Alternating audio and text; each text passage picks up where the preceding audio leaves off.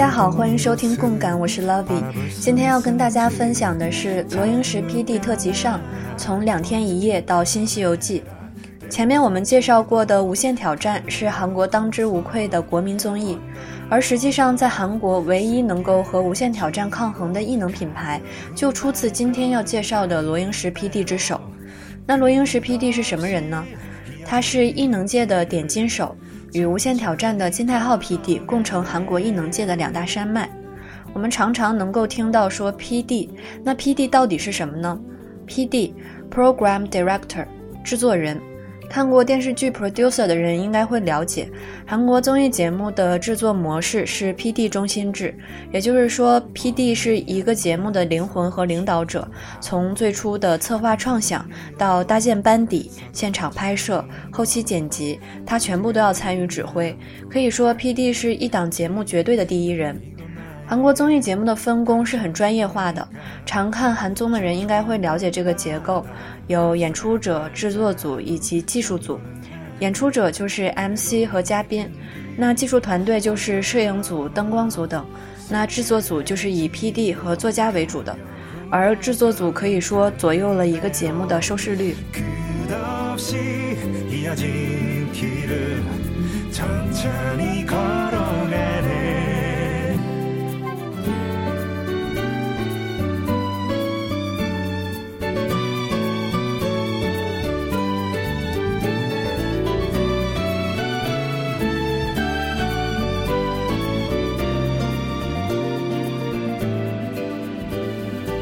之所以把罗英石和金泰浩称为韩国综艺的两大巨匠，其实最主要的一个指标就是收视率。收视率很大程度上代表了观众的喜爱程度。那我们来看一下罗 PD 的成绩，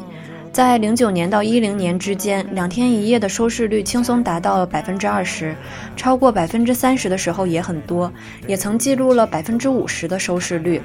在一三年七月首播了《花样爷爷》的欧洲篇，这是罗 PD 转到 TVN 之后首次推出的爷爷们的海外背包旅行节目。他第一季也记录了最高收视率百分之六点四。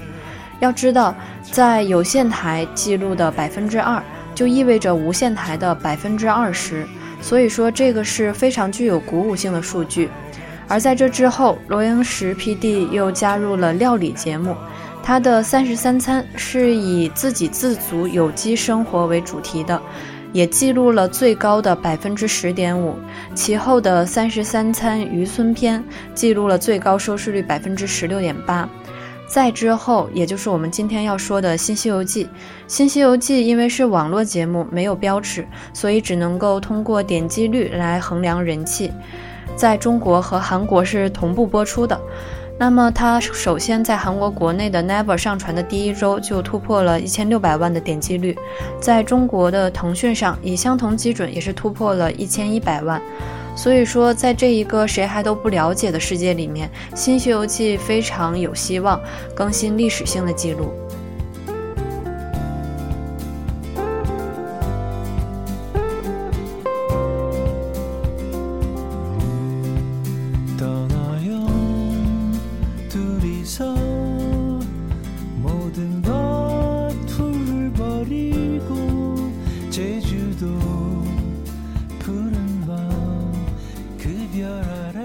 主要想说的罗英石 PD 的节目大概是这些：KBS 两天一夜第一季，TVN 花样系列七季节目，TVN 三十三餐六季节目，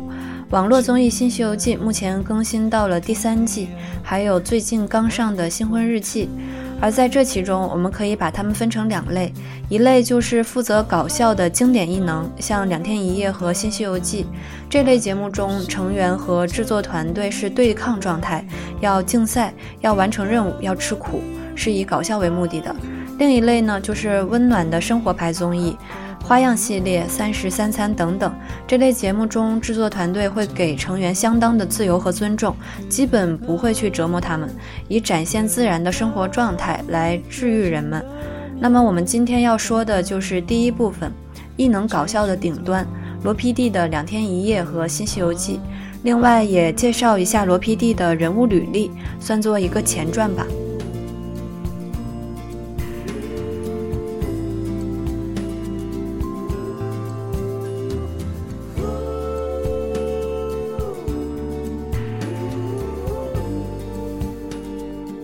罗英石 PD 的起步与普通 PD 并没有什么不同，甚至于他都没有专业的学习背景。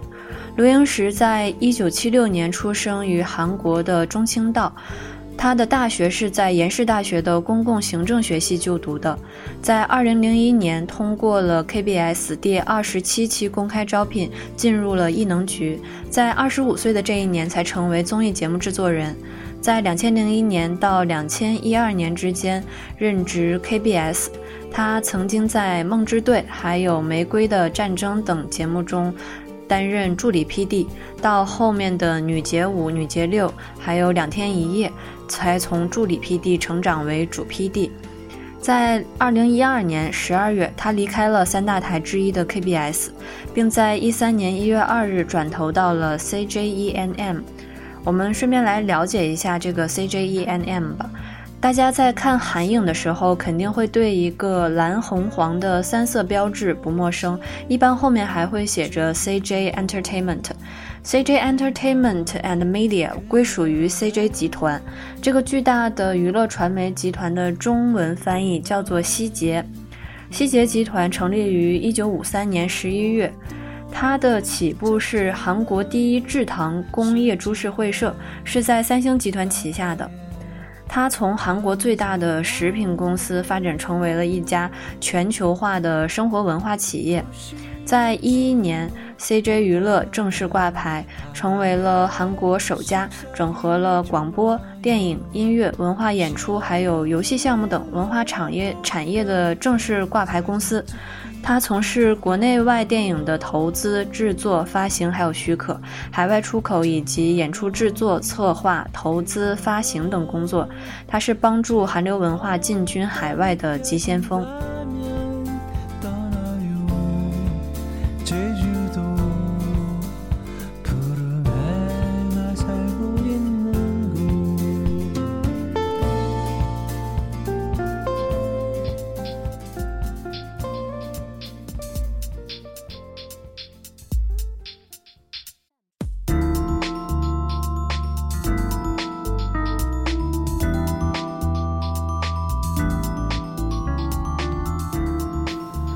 其实，CJ 集团的核心事业有四个方面。第一个就是它发家的食品餐饮，包括食品还有店铺，像大喜大系列的调味品，大家应该都知道。我还吃过它旗下的必品阁煎饺，也不错。还有一些泡菜啊、豆腐之类的。店铺的话，就像是烘焙店、多乐之日等等。它的第二个事业就是生物科技，主要是做酵素。饲料还有醒酒饮料，第三个它叫做新流通事业，包括物流、电视购物，还有大家所熟悉的 Olive Young 这个美妆零售店也是它的。那最后一个就是我们熟悉的娱乐传媒事业了，其中就包括这个 CJ 娱乐，还有 CGV 星聚会影城等等。CJ 娱乐是韩国最大的娱乐公司，它投资并制作发行电影。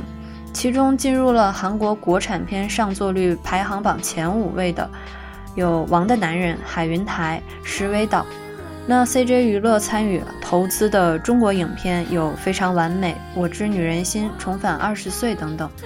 CJ 娱乐引进并在韩国发行的中国影片，像《唐山大地震》《十月围城》《色戒》《东京审判》《满城尽带黄金甲》等等。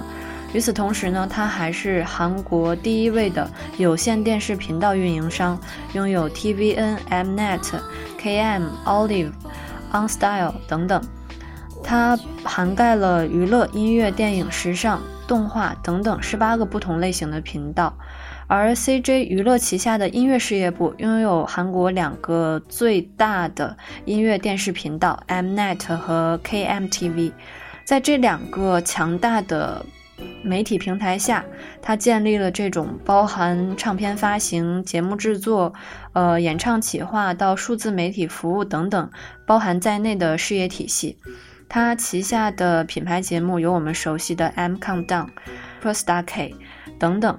都已经成为了可能是亚洲歌迷最受欢迎的这种韩国娱乐节目吧。现在就已经把他们联系起来了，也就是说，CJ 集团下的 CJ 娱乐是拥有 TVN 电视频道的，也就是罗英石 PD 所供职的这一个电视频道。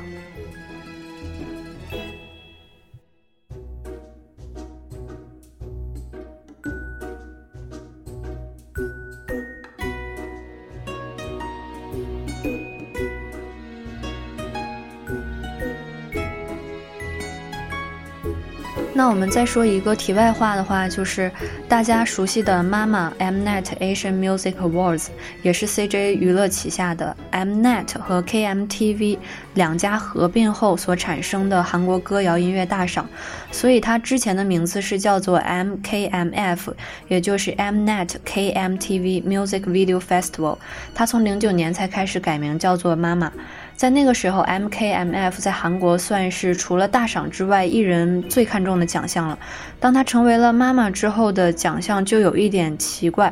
呃，还有在得奖人最后的这种结果上，有很多时候也让人感觉到不公。可能了解韩国音乐的人都对这个奖项是有所了解的，但他现在仍然是每年一个关注度非常高的奖项。那我们说了这么多，就可以看出来，CJ 作为一家实力强大的娱乐集团，呃，背靠大树好乘凉是一定的。而罗 PD 在转投 CJ 娱乐后，也相应的迎来了事业的新高峰，推出的花样系列、三十三餐系列，在 TVN 电视台播出后，创造了这种有线电视台的收视神话。那与罗英石 PD 相类似的情况，就还要提到电视剧《请回答》系列的导演申元浩了。申元浩和罗英石是同期入社的综艺节目 PD，制作过《男人的资格》，与罗 PD 同样转投了 CJ 娱乐，但是他是加入到了电视剧的制作中，因此成就了《请回答》系列。这两个人算是彼此的后盾，有着频繁的合作与互动。请回答系列的演员会出演罗英石 PD 的花样系列节目，而罗 PD 自己也客串出演了请回答系列。而在这其中，两人更加紧密联系的一个特点就是，他们都非常坚定地选择了李友静作家。这个作家大家可能已经很熟悉了，他曾经是这种综艺作家，却写出了《请回答》系列的剧本。他也是罗英石 PD 的作家，所以说大家常常能够在罗 PD 的节目中看到他的身影。是《两天一夜》第一季的作家，他们很早的就建立了这种团队关系。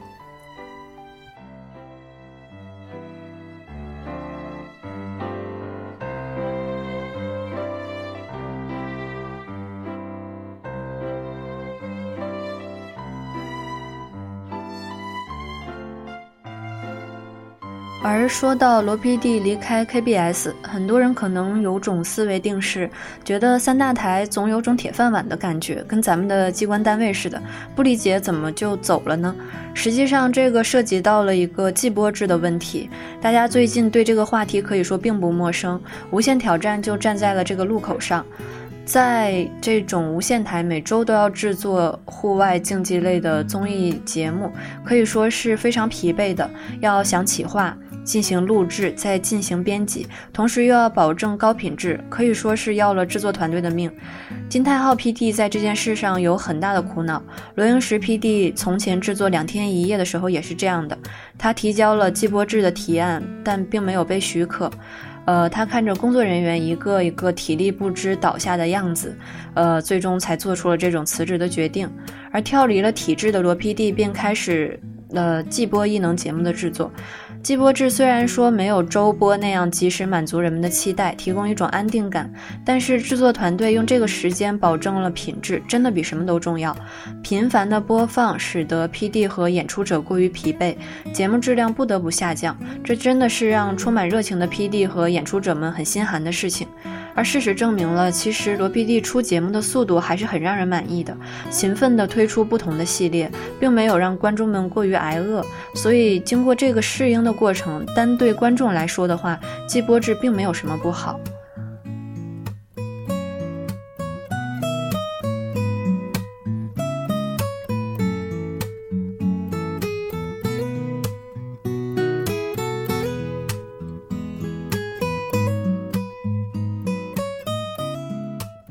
熟悉韩国综艺的朋友们肯定多少都会了解罗 PD，他的节目呢一向是叫好叫座，每个系列我都看了一些。他的名字其实已经变成了一个保障，是节目品质的保障。对于观众来说，只要有罗英石的名字，似乎就不必进行挑选，不用担心看他的节目会失望、会浪费时间。需要担心的只有没有及时看而错过了第一时间的精彩。其实这一切的成果不仅仅是罗 PD 一人的成就，更多的是以他和李友静作家为中心的优秀团队。那罗英石 PD 的另一个特点就是他的节目中男性的比例比较大。而且出演者的使用是反反复复的，尽管播出的系列越来越多，主题也不尽相同，但罗 PD 在人的使用上可以说是很吝啬的，同一个人或者同一批人会多次出现，这就给了人们一种捆绑感，会感觉到这些人是这个 PD 队伍里面的，就像是金泰浩手下的无限挑战队伍。但是罗英石 PD 指导的节目又不同于金泰浩的周播制无限挑战，尽管他有许许多多系列，但是旅行是他，做饭还是他，就是不换人。嗯，但是令人奇怪的一点也是，这样竟能够挖掘出出演者不同的面貌，对节目内容也并无影响。他的这种方式，比起很多综艺节目，每一季或者是每一期都带来新面孔，或者是以嘉宾为主制造新鲜感来吸引观众，而 PD 更喜欢固定的队伍去对一个主题进行整季度的出演，专注于团部内部建设和化学反应。比起使用不同的出演者，他更善于抓住每个出演者的个性。除此之外，罗 PD 使用新人的时候。呃，喜欢使用这种对异能生疏的人，而似乎罗 PD 看上的人永远都是异能中的宝石。他看人的眼光也成为了话题。从一开始的李胜基到李瑞镇，再到车胜元、刘海镇、孙浩俊、安宰贤等等，大多并不是人们心中能够熟练掌握异能的形象。这些人在出演后，也往往国民好感度都大幅上升。被罗 PD 选中便会走红，也成为了定律。人们也喜欢把这些人叫做“罗英石的男人们”。相信一定有很多的艺人都很期待会被罗 PD 选中。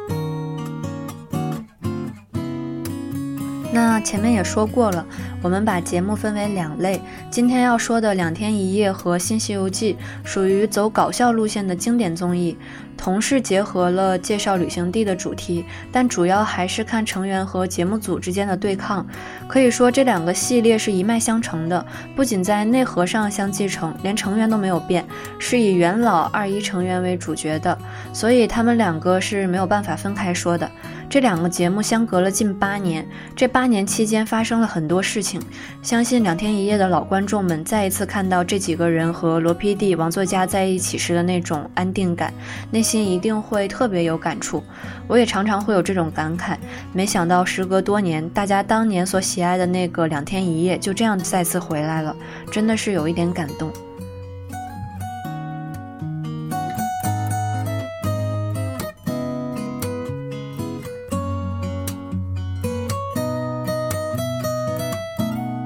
们来简单介绍一下这两个节目吧。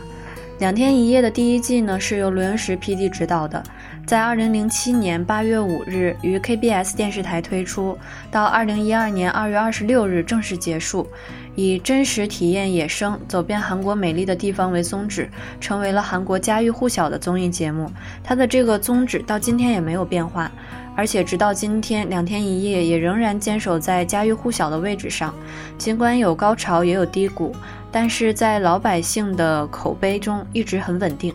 两天一夜通过 MC 之间的互动游戏来介绍韩国各地值得一游的地方。大家都知道韩国的面积不大，节目播放至今已经九年多，快十年了。所以其实他们去的很多地方都是很小的，或者是很偏僻的乡村，当中不少地方是正在没落的、被人遗忘的。所以两天一夜的超高收视率也会带动这些地方的旅游业，可以说做出了不小的贡献。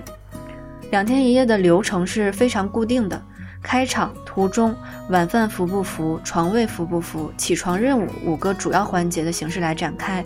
到现在也没有改变。在这里提一下服不服，在韩国服不服是一种游戏方式。这个服是福气的福，这里对服的解释其实就是运气，服不服就是看你运气好不好的意思。这是一类靠运气取胜的游戏的统称，并不是某一种特定的游戏。而运气最不好的人将接受游戏的惩罚。这种游戏方式往往能够提供很大的戏剧性。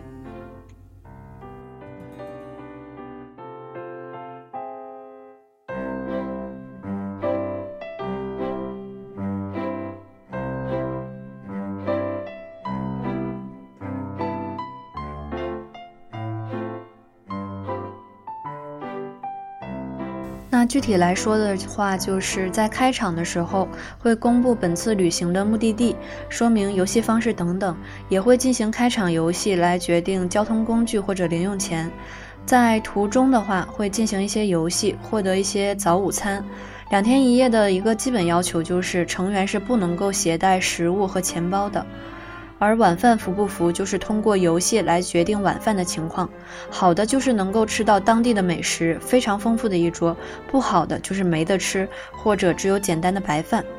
就寝服不服，也叫床位服不服，这个和晚饭服不服被看作是最重要的。其中就寝床位尤其重要，因为两天一夜的野生精神，所以他们是会在野外就寝的，也就是睡在帐篷里。这个其实还好一点，熟悉的观众都会知道，雅雅也就是野外的野外，是连帐篷都没有的，只有睡袋。而这种在户外就寝的传统是不论春夏秋冬，也不管外面多热多冷，都是要进行的。那最后的起床任务就是会用起床歌来叫醒成员，之后就要去完成起床任务，而这个一般都会关联到早餐，所以大部分人都会立刻起来，这也是防止他们赖床的一个方法。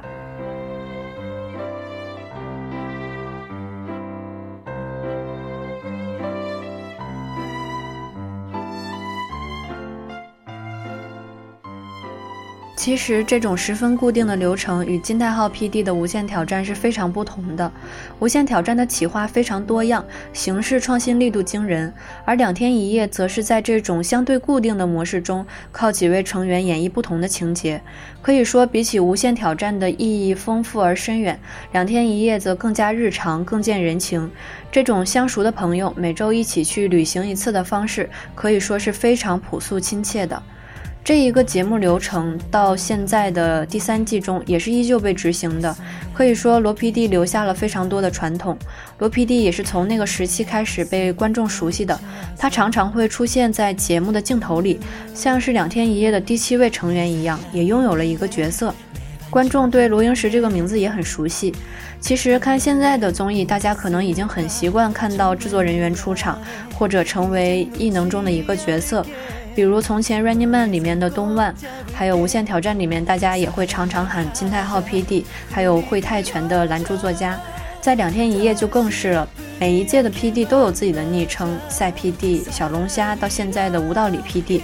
国际裁判、拳击中等等工作人员也有固定的角色。不仅是这一点，罗 PD 在两天一夜第一季中展现了许多令人无法预测而又没有界限的真实综艺模式。再去看他今天的这些优秀的综艺作品，大概就能够理解了。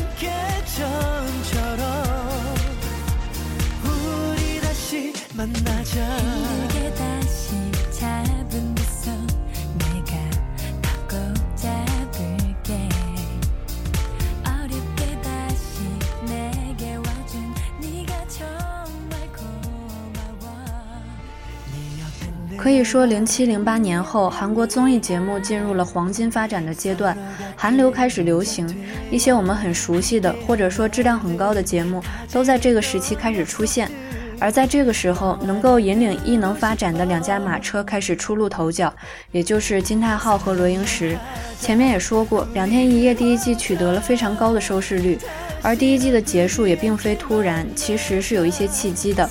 在一一年，江虎东卷入了逃税风波。江虎东表明辞意后，据说 KBS 电视台高层为了保住两天一夜，曾多次试图挽留江虎东，但最后都没有成功。最终以江虎东再出演两天一夜六个月达成了一致。江虎东当时在多个王牌节目都是 MC，突然休息的影响其实是很大的。随着成员不断出事，人心自然没有从前那么齐，收视率也面临着下滑。在十一一年八月十九日这一期的两天一夜中，预告了将在六个月后节目停播，这也成为了史上第一个预告停播的综艺节目。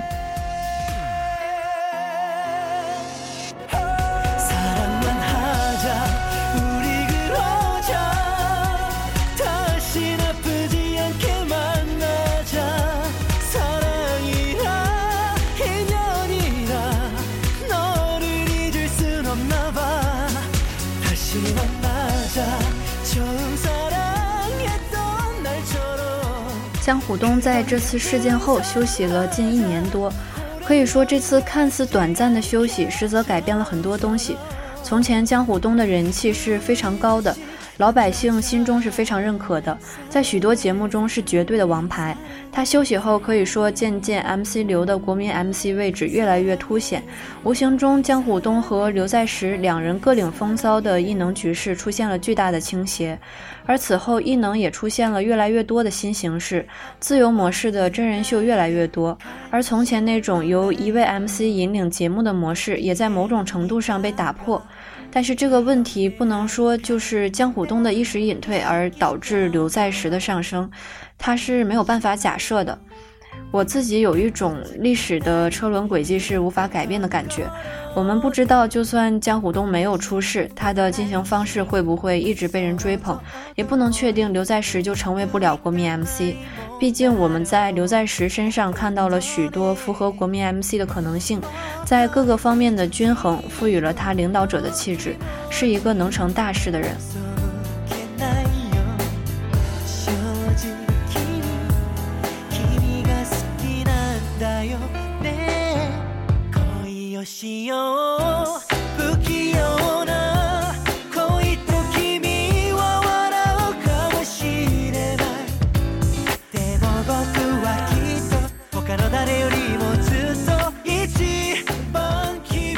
我的情况而言，我对于江虎东的情感扭转是在《新西游记》之后的。可以说，这一次看《新西游记》的最大收获就是扭转了对江虎东的印象。在没有看《新西游记》之前，我对于江虎东的印象大致是身子壮、嗓门大，而且说的是方言。大家其实可以回忆一下，《一九九四》里面程东日一家是从庆尚南道马山过来的，江虎东的故乡也是在差不多那个地方，所以他和在剧中程东日的口音是有很多相似的。那另外一点就是，当时在看《情书》的时候，因为和神话一起出演，所以印象很好。但是过多的东西其实是不了解的。可以说，在他出了事之后，也是带着一种刻板印象的非好感，并且因为有刘在石这样一个人品被人称道。呃，进行方式春风化雨的国民 MC 做对比，多少都有一种他过气了的感觉，并且实际上江虎东复出之后，很多节目说不上大火，甚至都很短命。与刘在石急速攀升的稳定存在感相比，当时真的有种民心不在，他的时代过去了的感觉。那除了江虎东，说到其他人的话。自《两天一夜》第一季零七年开始播放，到一二年完结，在近五年的时间里，他取得了非常光荣的成绩，说站在顶端也不为过。那个时候，一心于演唱事业的李圣基才二十一岁，殷志源和金钟民也都还年轻，李秀根还不好笑，江虎东还站在国民 MC 的位置上。而在过去的八年里，除了李圣基成为了成熟的艺人外，殷志源结了婚又离了。江虎东陷入逃税风波，再没回到原来的位置，而李秀根的非法赌博束缚了他的手脚，似乎一直都没有彻底逃离阴影，也没能放开手脚。而另一方面，能够形成对比的是，在《新西游记》未播放的这段时间里，我们看到的是罗英石 PD 带着他的几个新节目越走越好，带着这种异能新手一起成为话题，尤其是和李瑞镇的这种搭配极其稳定。甚至我感觉他们两个能一直拍到天荒地老。他和李振、李瑞镇的组合成为大众最主要的印象，似乎不太能和从前的两天一夜成员产生联想了。在可能性上，好像也不会再看到他和江虎东、李秀根一起出现了。他们犯了错，走下坡路是一方面，另一方面也是罗 PD 偏向使用异能新手的这种方式，大家都没有过多的再把他们联系到一起，所以万万没有想到他会再一次和他们一起出现。而其实，在现在看来，这种大众眼中的突发，其实是一种最为应该的必然。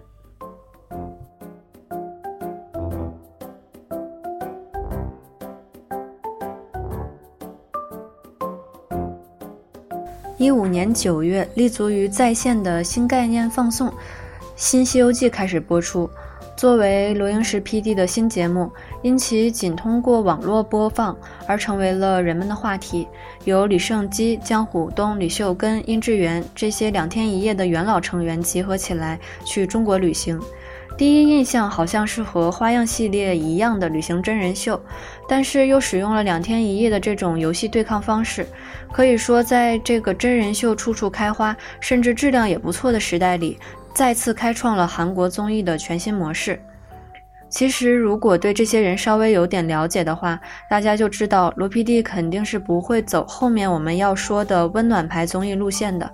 就这几个人的话，肯定是要搞起来的。这些人的情感与默契，再加上异能老手的身份，只是进行生活体验类的真人秀，难免有些屈才。可以说，其实两天一夜和新西游记都是在这种相对简单的框架下进行的，没有过多的情节设计，全靠成员在这种重复性的场景里创造出各种各样的角色与剧情，是对综艺人的素养考核，也是体现真本事的地方。而结果怎么样呢？《新西游记》取得了相当可观的点击率，在三周内实现了非常惊人的三千万累积点击数，话题热度一路飙升，观众对出演者和导演给予了认可。罗 PD 的新综艺这一次也没有出错，神话依旧屹立着。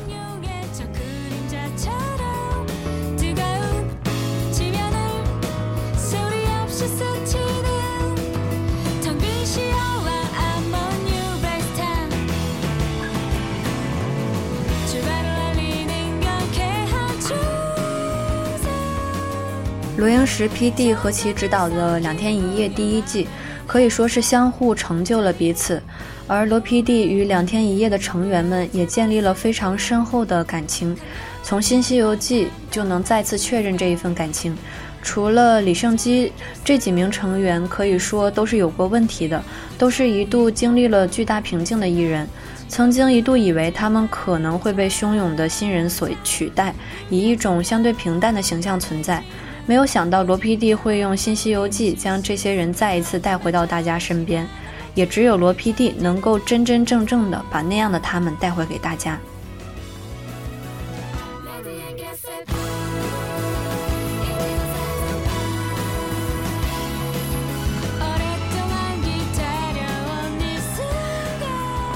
在节目开播前，罗 PD 也接受了采访，讲述了新综艺的来源。非常坦白的面对了大家的疑惑。当记者问到：“呃，两天一夜之后与经历下坡的成员们再合作，让人感觉有点戏剧性的时候，罗 PD 的回答是这样的。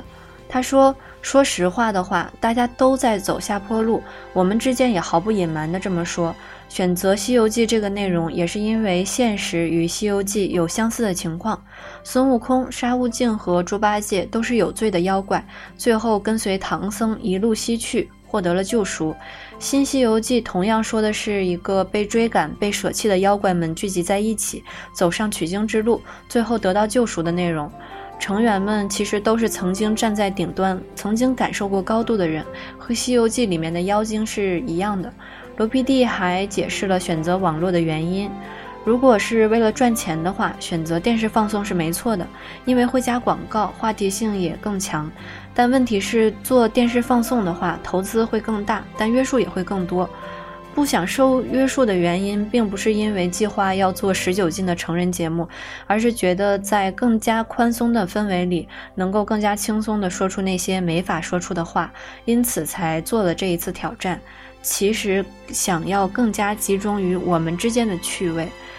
聚集曾经一起工作过的同事，想要制造出一种同学会、同窗会的氛围。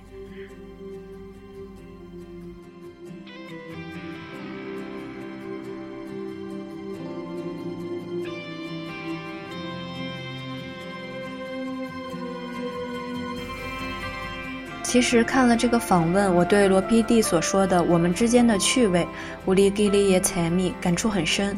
能够明白制作团队为了从前的这群伙伴下了多大的苦功，尤其在主题的设计上，我觉得真的是精巧，甚至能感受到那种多年情感下的体贴。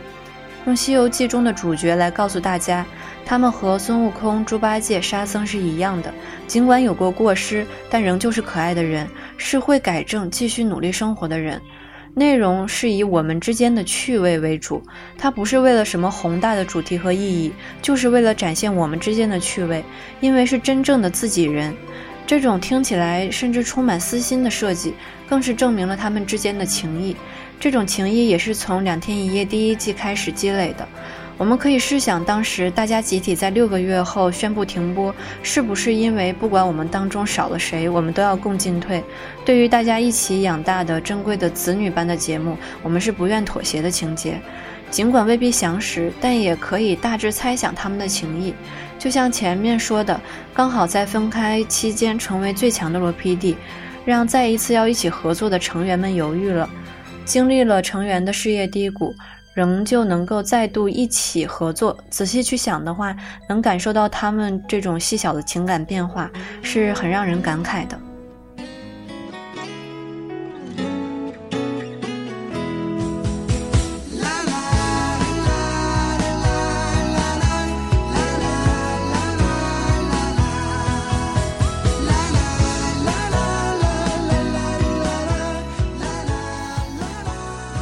下面我们来说一说《新西游记》的那些可爱的地方吧。它的开场就很刺激，是由闯祸比较少的人开始上车。自然先是李胜基上来，然后罗 PD 就说要先跟你道歉，让你跟这些犯错误的人一起拍摄。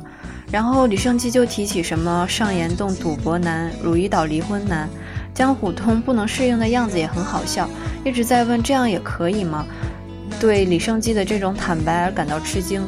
他跟从前相比拘谨了很多，那个大喊大叫的江湖东似乎不见了。而在饭店大家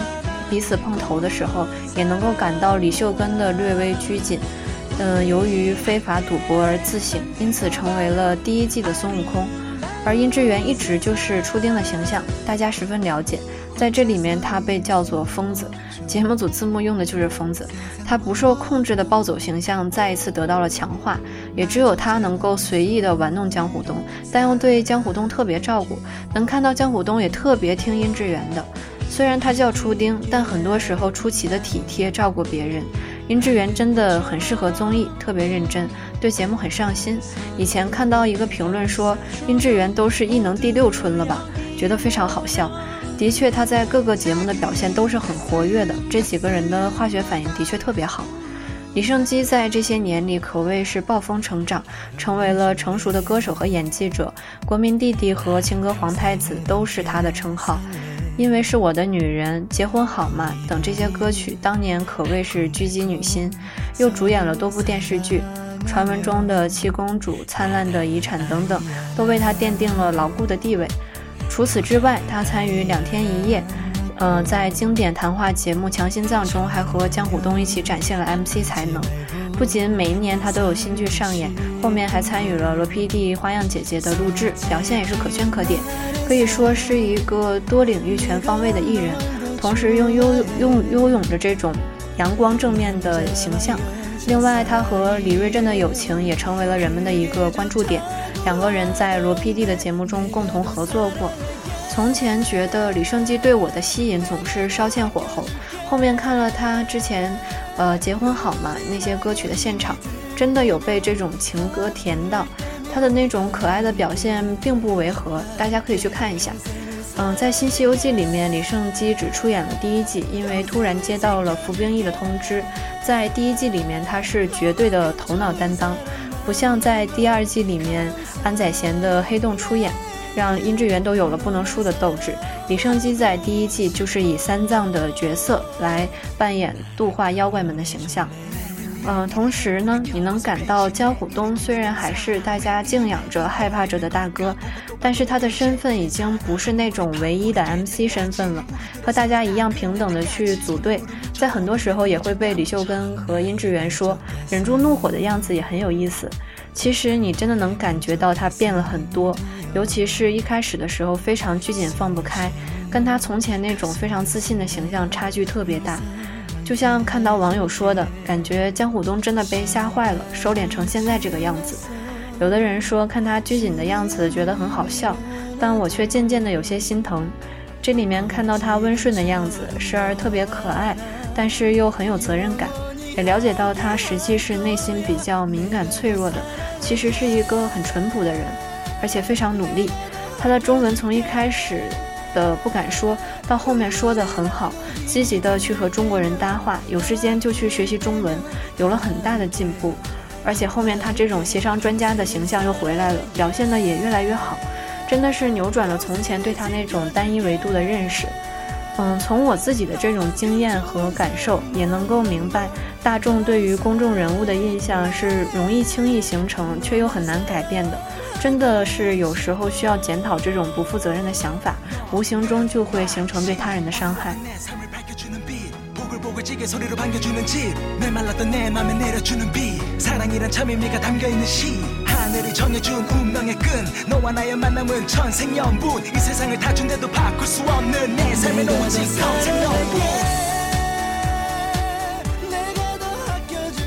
李秀根可以算作是我最喜欢的人，从两天一夜时期就非常喜欢他。首先，他在搞笑上一直很有天赋。作为凯格曼，他善于模仿，反应又快。我最喜欢的两个凯格曼就是李秀根，还有在两天一夜第三季的加纳大叔金俊浩。除此之外，李秀根在游戏或者是比赛中能力出众，运动实力非常好，甚至于头脑也不错，是一个才艺很多的人。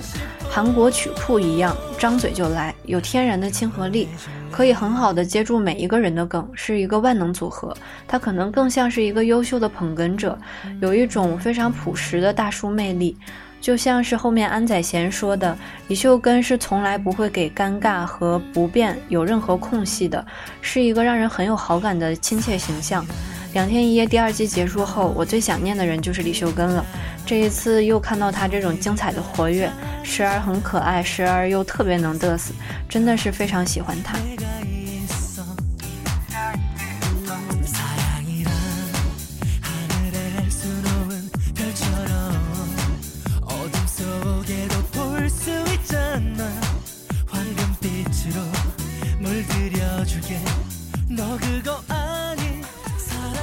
在前面说了，殷志源是这种初丁形象，他的小聪明特别厉害，眼色也特别快，制作组的意图常常能够被他提前察觉。玩了很多年的电脑游戏，可以说是游戏的有段位者、资深玩家，对于游戏的领悟很快，触觉也很好，是会享受游戏的人。他常常会露出小恶魔的表情，瞪大兔子眼质问 PD 的时候也特别可爱。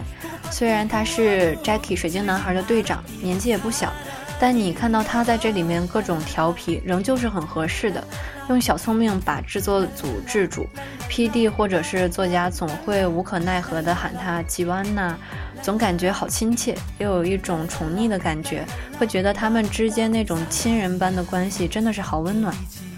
在看这个节目的时候呢，我有一种非常强烈的感觉，除了罗 P.D. 的水平高超之外，感受到了什么叫做自家人对自家人的拍摄。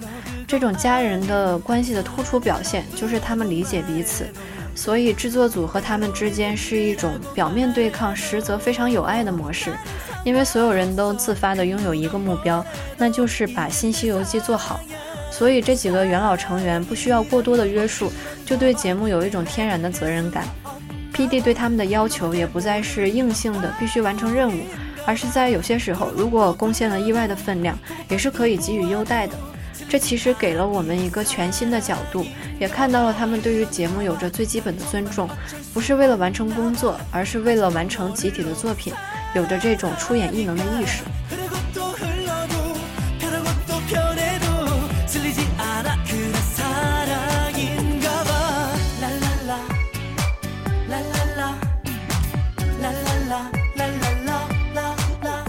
上节目组对待他们的方式可以说是比较严格的，任务失败了就是吃不到饭，龙珠任务失败就是会突然的结束节目，画面就是一个黑屏，然后一个大字结束，这期就没有了。尽管如此，从他们的剪辑里面，你还是能够感受到浓浓的人情。包括后面第二季、第三季引入新的成员的时候，还是能看到前面说的这种照顾。节目组会用一种非常体谅的角度来对这些人的角色进行发掘，不管说是疯子也好，以前的人也好，不懂事的哥哥也好，异能不是说要一个高大全的形象，而是要一个能让人记住的角色。这些都是能够帮助他们迅速建立存在感，助推节目整体氛围，去抓到一定会让观众产生好感的那个点。比如第三季圭贤的这种搞砸了的形象，乍一看和他之前的脑性男什么的不符，但是这种落差绝对能让观众感受到可爱。宋明浩也是一样的道理，平时是 swag 炸裂的 rapper，在这里面不仅是可爱的忙内，还是宇宙大黑洞，这样他的形象变得丰满了。不聪明又怎么样？满满的人性美又为他招揽了一大批迷妹。这有就是为什么我们总能听到在异能中总会有人说你的 character 是什么？就像在拜托了冰箱里面说的一样，人物的性格色彩太重要了，而能不能把它发掘好，这跟制作组的编辑就很有关系。制作组总是会用一种很善良的角度、很机灵的方式来表现这些人，其实是非常细心的。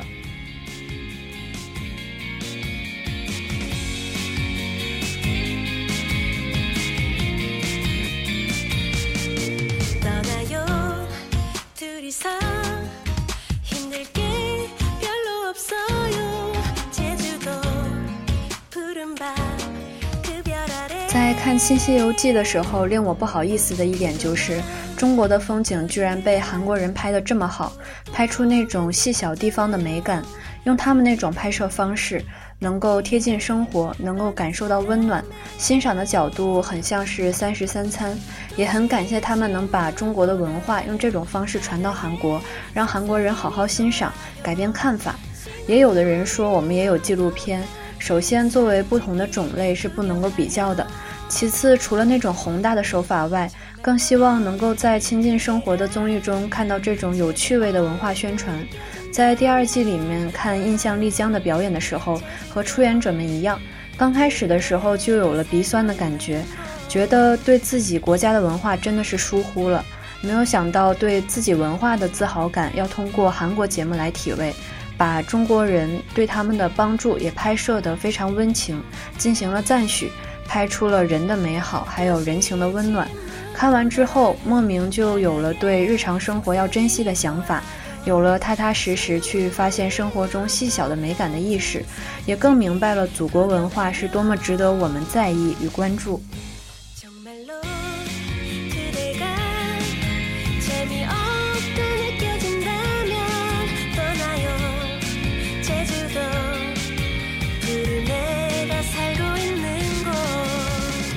其实现在已经没有必要追究到底是罗英石成就了当时两天一夜的成员们，还是因为两天一夜的成员们才有了今天的罗英石。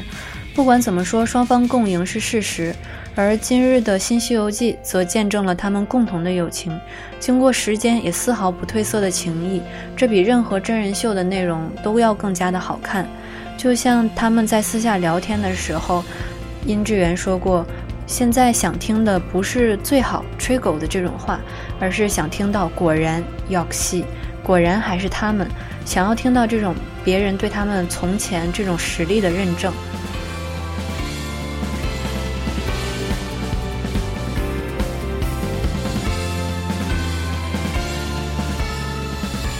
这一期定为从两天一夜到新西游记，一方面想把这两个节目介绍给大家，另一个想说的重点就是罗 PD 和这些老成员之间的感情。两天一夜与新西游记各有三季，信息量还是比较大的，具体细节的分享就先跳过，今后有机会的话再慢慢分享。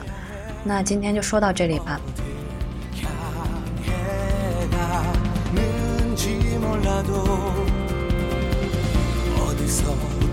난 잘못됐을까?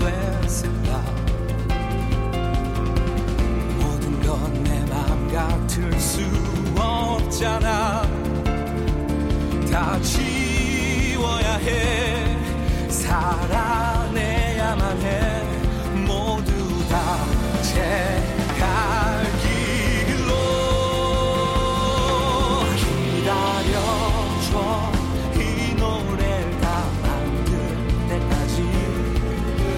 마지막 코드가 다 끝날 때까지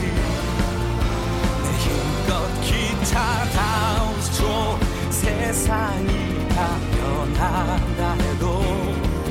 내 목소리 몇 번씩 갈라